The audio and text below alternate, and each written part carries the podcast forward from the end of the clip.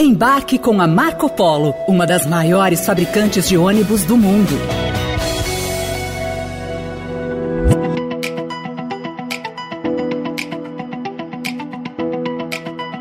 Ontem ocorreu a eleição dos presidentes da Câmara e do Senado. Arthur Lira e Rodrigo Pacheco foram reconduzidos aos cargos. Mas é importante destacar também que essa quarta-feira marcou o início dos trabalhos do próximo Congresso Nacional, que foi escolhido nas eleições de 2022. Com mais deputados reeleitos e menos outsiders do que em 2018, a taxa de renovação da Câmara foi de 39%. A renovação na Câmara dos Deputados, que caiu neste ano, se a gente comparar com a última eleição. Menos de 40% do total de eleitos são novos. 2018, a gente tinha podido ver um avanço né, de 47% e agora tivemos uma queda. No Senado, o cenário foi um pouco diferente. Dos 13 senadores que tentaram a reeleição, apenas cinco conseguiram. No total, 22 senadores que poderiam se reeleger estarão fora da próxima legislatura. Isso inclui aqueles que não disputaram as eleições por uma opção pessoal. A maior bancada atualmente é a do PL, partido de Bolsonaro. Não diria que é um parlamento mais à direita. Eu diria que é um parlamento com mais centrão. PL não é exatamente um partido de extrema direita ou de direita, conservador no sentido econômico, no sentido liberal, vamos falar assim. Mesmo assim, o pleito de outubro do ano passado transformou o Congresso em um espaço mais conservador e de direita.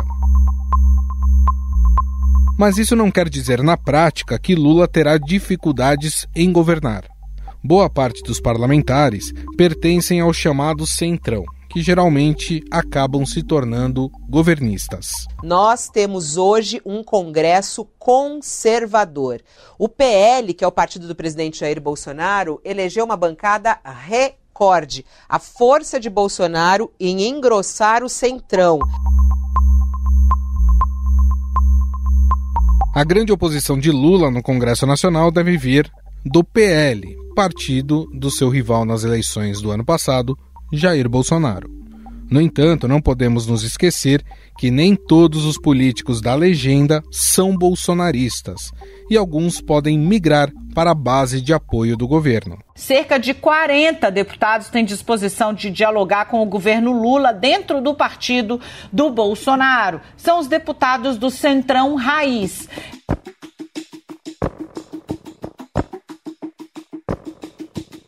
O líder do governo na Câmara dos Deputados, José Guimarães, do PT do Ceará, falou da estratégia de composição de uma base parlamentar que garanta a governabilidade do país.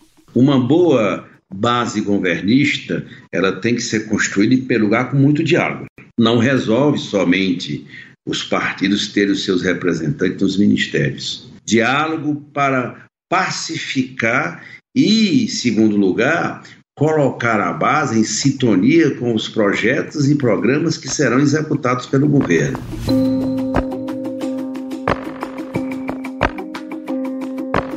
Fato é que a efetiva base aliada e a oposição ao governo Lula na Câmara só ficarão mais evidentes a partir das próximas semanas.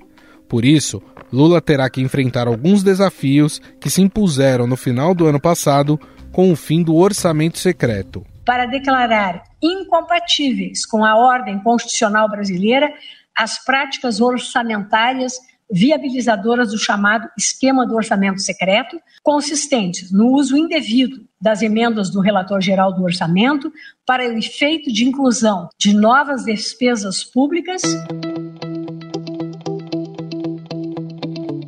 Lula, junto com os presidentes da Câmara e do Senado, já discutem alternativas para não perderem esse instrumento que é usado inclusive para angariar apoios.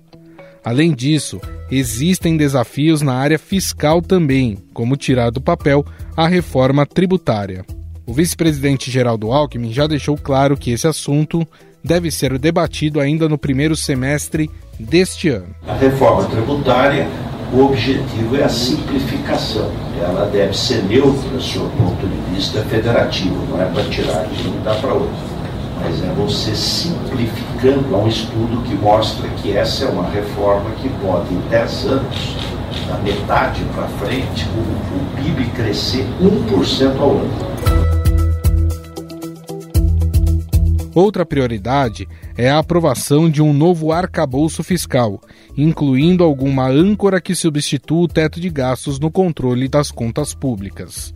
O novo ministro da Fazenda, Fernando Haddad, garantiu que o governo já trabalha para levar ao parlamento a proposta de substituição das atuais regras fiscais. O arcabouço fiscal que nós pretendemos remeter para o Congresso logo no primeiro momento vai ter premissas confiáveis e demonstrar tecnicamente a sustentabilidade das nossas finanças. Um arcabouço que abrace o financiamento do guarda-chuva de programas prioritários do governo, ao mesmo tempo que garanta a sustentabilidade da dívida pública.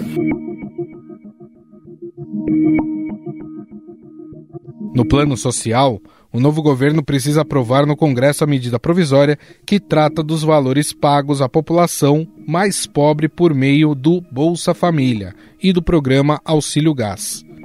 No campo político, a prioridade será a análise das medidas provisórias que reestruturam a esplanada dos ministérios, que pulou de 23 para 37 pastas, além da possível derrubada de emendas de Jair Bolsonaro, como a questão das armas.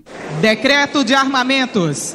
Em nome da segurança da população brasileira, o presidente da República assina decreto que inicia o processo de reestruturação da política de controle de armas no país.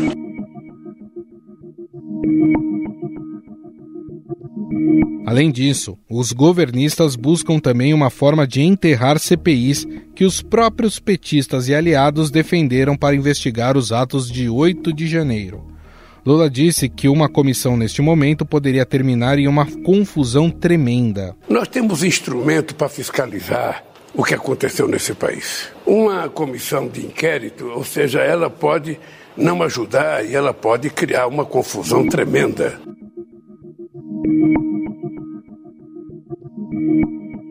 Ainda sobre esse assunto, há a intenção do Ministério da Justiça e de integrantes da cúpula do Congresso de aprovar um pacote de medidas em resposta aos atos de vandalismo que destruíram as sedes dos três poderes. A pasta estuda propor ao Congresso novas punições para crimes contra o Estado Democrático de Direito, entre elas a perda de cargo público e a impossibilidade de fazer concurso.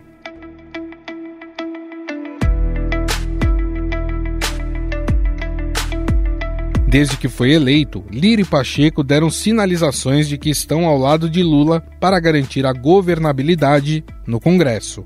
Uma amostra desse apoio ocorreu em dezembro, quando a cúpula do Legislativo ajudou a costurar a PEC, que ampliou o teto de gastos em 145 bilhões de reais acaba de ser aprovado na CCJ o parecer do relator Alexandre da Silveira, aprovando então um valor de 145 bilhões, excetuados, digamos assim, estendidos no teto para arcar com o Bolsa Família.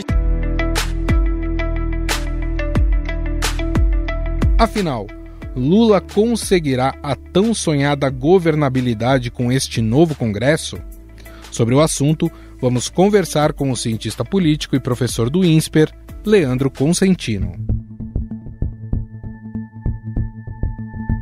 Tudo bem, professor? Tudo bem, Gustavo? Prazer estar aqui com você e com todos os ouvintes da Estadão Notícias. Prazer é todo nosso. Professor, Pacheco venceu a eleição no Senado. Era uma eleição que havia uma dúvida, mas Pacheco conseguiu vencer a eleição. Ou seja, tanto o presidente da Câmara, Arthur Lira, como Rodrigo Pacheco conseguem continuar neste cargo. Existe uma importância grande no fato deles terem se mantido nas cadeiras para o governo Lula? Sem dúvida, Gustavo, porque o governo Lula apostava nessa recondução de ambos ali. No, do Arthur Lira, no caso, era um consenso maior, né? Mas no do Rodrigo Pacheco a gente viu a oposição uh, se, se, articulando em torno do Rogério Marinho e ainda assim Rodrigo Pacheco confirmou o seu favoritismo e isso guarda uma importância muito grande em ter um aliado ali à frente do Congresso Nacional, sobretudo para passar as pautas que o governo deseja e blindar as pautas que o governo não deseja irem adiante. A derrota de Marinho, mas mesmo que com um apoio expressivo de senadores, isso leva um recado também a Lula? Sem dúvida nenhuma, Gustavo. É um recado muito importante, é um sinal de alerta que diz o seguinte: olha, tudo bem, o presidente do Senado foi aquele que você esperava, que você apoiou, mas ao mesmo tempo tem aí uma oposição importante, aí uma oposição que consegue erguer barricadas, que consegue lançar uma candidatura forte contra o candidato esperado, no caso a candidatura do Rogério Marinho, então uma oposição que não deve dar vida fácil ao presidente Lula. Mesmo na Câmara, onde Lira teve uma maioria, essa maioria é mais do próprio Lira do que do governo Lula. Então também é importante saber que o governo Lula não tem uma base suficiente para aprovar, por exemplo, emendas constitucionais, o que pode pôr uma pedra no sapato muito grande, sobretudo nesse primeiro biênio aí do governo. Agora, professor, nós tivemos nas últimas eleições de outubro de 2022 uma taxa menor de renovação na Câmara dos Deputados do que aconteceu em 2018, que foi aquele show de outsiders que hum. conseguiram se eleger. A taxa de renovação da Câmara ficou ali em torno de 39%.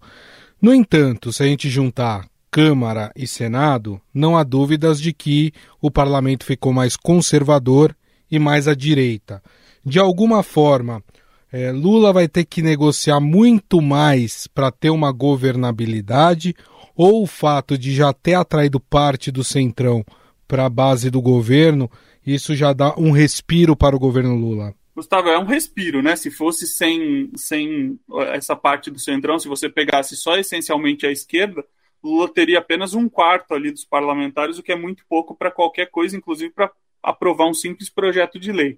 Agora, é um respiro bastante diminuto ainda, porque essa negociação com o Centrão ela é feita uh, votação a votação, ela é feita momento a momento, não há, uh, enfim, um esquema montado, e nisso eu não estou fazendo um elogio, um convite a que se monte um esquema, mas quando a gente pensa nas relações entre executivo e legislativo nos últimos anos, a gente via aí mensalão, petrolão, quando soube o PT, depois nós vimos orçamento secreto sob Jair Bolsonaro, quer dizer, esse tipo de arranjo facilitou muito essa, esse relacionamento. E agora que a gente não vê, ou que a gente vê impedido o orçamento secreto e esses outros caminhos estão sendo muito mais escrutinados e fiscalizados, a dificuldade vai ser muito maior. A gente já percebeu que, mesmo com esses acordos aí com o Centrão, Lula não tem sequer uma maioria para aprovar emendas constitucionais. Pode ter problemas que a oposição consiga, por exemplo, levar adiante comissões parlamentares de inquérito. Então, nesse caso aí, ele anda no fio da navalha, ele vai ter uma dificuldade para governar,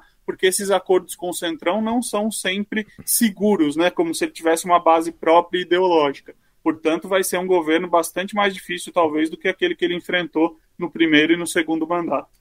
Nós já percebemos, professor, que, claro, a direita ela não tem uma única ideologia, ela não é um grupo é, sólido, né? Você tem ali várias vertentes, vários pensamentos, e a gente percebe que aqueles deputados e senadores, a parte moderada tem tentado se distanciar dos bolsonaristas, aqueles mais radicais.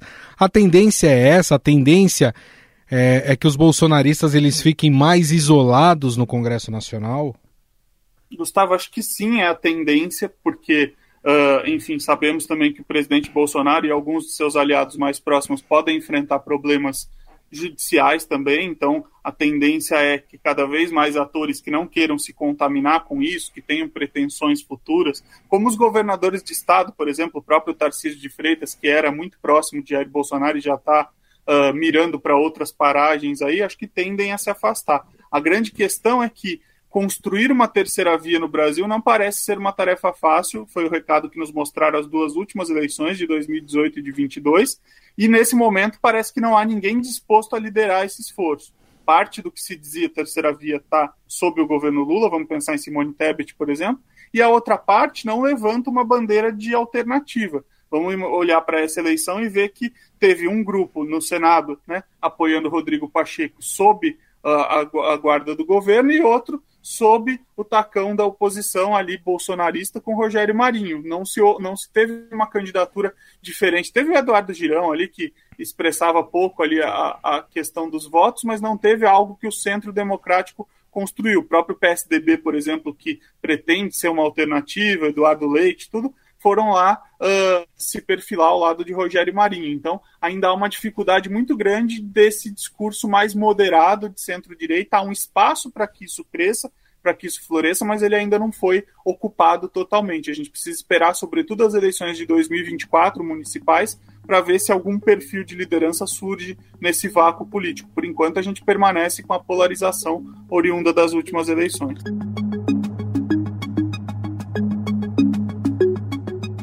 Falando de governabilidade, professor, a, a gente percebeu que o presidente Lula ele obteve algumas vitórias eh, já no começo aí da sua gestão. A questão da prorrogação do, do Bolsa Família de 600 reais, teve também a questão da aprovação da intervenção federal na segurança do Distrito Federal.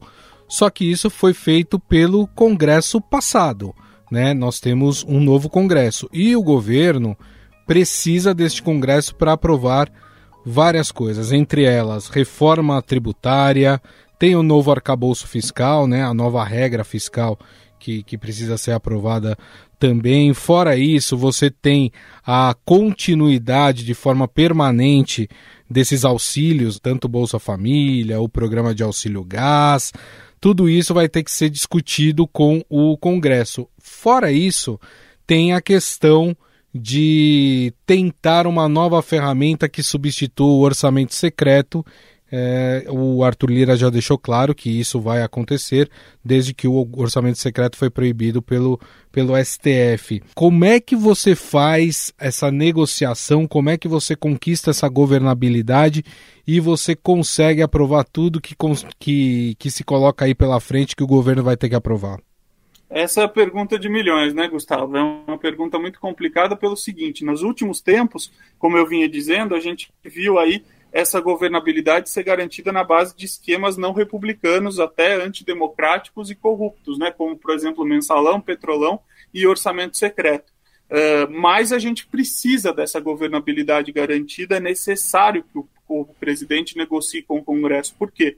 Porque nós não, não vivemos num regime parlamentarista, onde primeiro-ministro é eleito e já tem uma maioria formada. A gente tem um presidencialismo chamado de coalizão pelo Sérgio Abranches lá, que diz o seguinte: o presidente é eleito por uma maioria que não necessariamente elege também o Congresso, ela elege Congresso pensando de outra forma, de outra maneira, com outros interesses, com outras intenções. Portanto, a gente tem um presidente que é legitimamente eleito e tem um Congresso que é legitimamente eleito também. Não necessariamente eles combinam ideologicamente, como o que a gente está assistindo nesse momento. Temos um Congresso mais conservador e uma liderança de esquerda na presidência. Vai precisar negociar, vai precisar abrir espaço dentro do governo. O Partido dos Trabalhadores, o partido do presidente Lula, não é um partido com perfil que goste muito de abrir seus espaços. A gente viu aí no começo da montagem do ministério muitos vetos, muita dificuldade de abrir espaços essenciais para que os aliados pudessem ocupar ali. A gente vê um discurso também belicoso do presidente em alguns momentos, chamando, por exemplo, uh, Michel Temer, que é uma liderança importante do MDB, de golpista.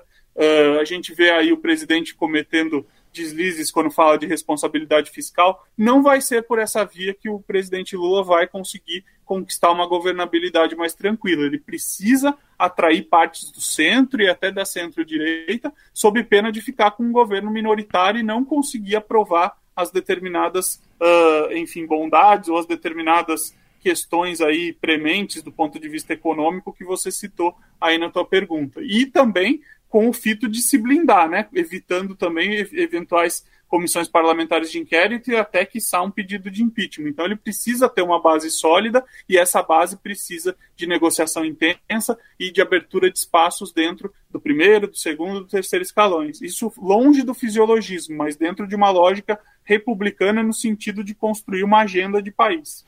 Ou seja, essa gula do PT por espaços importantes dentro do Congresso Nacional, e aí eu estou falando presidência de comissões, lugares na mesa diretora, tudo isso pode prejudicar essa governabilidade, é isso que o senhor está falando. não só pode, como já está prejudicando, né? Se a gente pensar uh, novamente, se a gente olhar os números friamente e ver os espaços que já estão preenchidos em primeiro escalão, a gente vai ver que o Lula não tem um quórum qualificado ali para aprovar as emendas constitucionais. Portanto, o fato de ter distribuído esses ministérios dando grande primazia ao partido próprio do presidente já é, coloca um obstáculo a mais do ponto de vista da aprovação de determinadas medidas. Alguém pode dizer, bom, mas ele é o presidente do e ele é do, filiado ao PT, ele não vai dar espaço ao próprio PT? Sim, claro, ele deve dar espaço, mas ele tem que fazer uma conta de o quão representativos são os partidos dentro do parlamento, aquele que ele quer transitar, aqueles que ele quer se aliar e o quanto eles representam de votos aí para suas medidas. Se ele contemplar apenas pensando no partido dele, nas lideranças em torno dele, ele vai ter um problema de governabilidade junto ao parlamento. E aí o governo, infelizmente, não anda e o Brasil precisa que o governo ande como nunca. Tem um assunto que tem um potencial, professor, de talvez paralisar os trabalhos aí no Congresso Nacional que é o caso que ocorreu no dia 8 de janeiro, os atos é, golpistas, né, a invasão de prédios públicos em Brasília, e há aí na, no escopo é, do, dos assuntos que serão tratados, no, principalmente no Senado, a implantação de uma CPI. Lula já se colocou contra essa CPI, né, mas tem aliados que, que gostariam que essa CPI fosse para frente para apurar a responsabilidade aí de todos os entes é, que são responsáveis aí pelo que aconteceu no dia 8 de janeiro. Essa CPI, o Lula tem razão de não querer que ela aconteça, ela tem o potencial de fazer o que aconteceu com a CPI da Covid, de travar o trabalho do Congresso Nacional e, com isso, prejudicar tudo aquilo que, que o, o atual governo precisa passar pelo Congresso?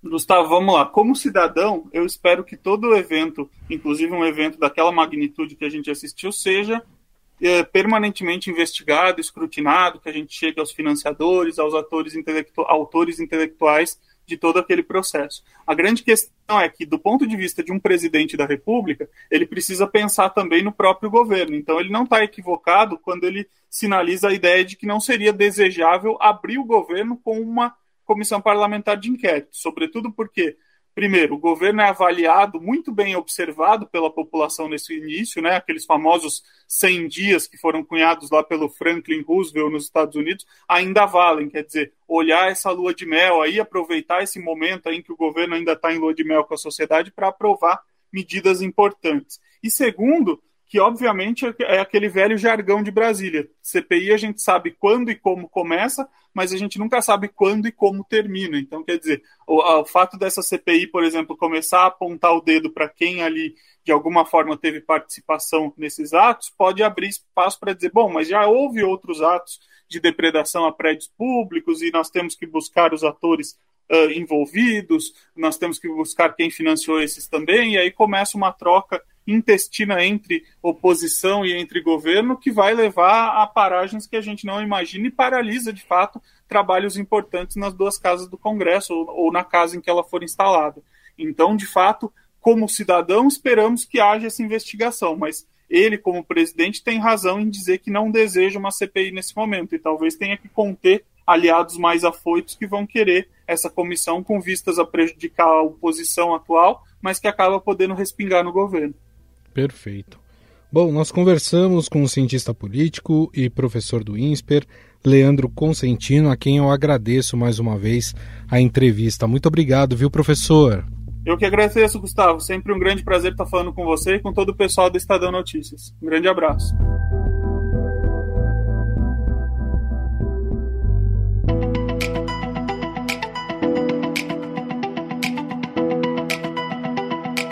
E não perca hoje, aqui no feed do Estadão Notícias, mais um episódio da série Cenários. Sônia Raci recebe Suzana Pádua, presidente do IP, Instituto de Pesquisas Ecológicas. Ela fala sobre a importância da educação ambiental em todos os setores da sociedade para mostrar o potencial econômico da nossa biodiversidade. Estadão Notícias. O Estadão Notícias desta quinta-feira vai ficando por aqui. Contou com a apresentação minha, Gustavo Lopes. O roteiro, produção e edição são minhas, de Jefferson Perleberg e Laura Kapeliushnik. A montagem é de Moacir Biasi. Mande a sua mensagem e sugestão para o nosso e-mail podcast@estadão.com. Um abraço e até mais.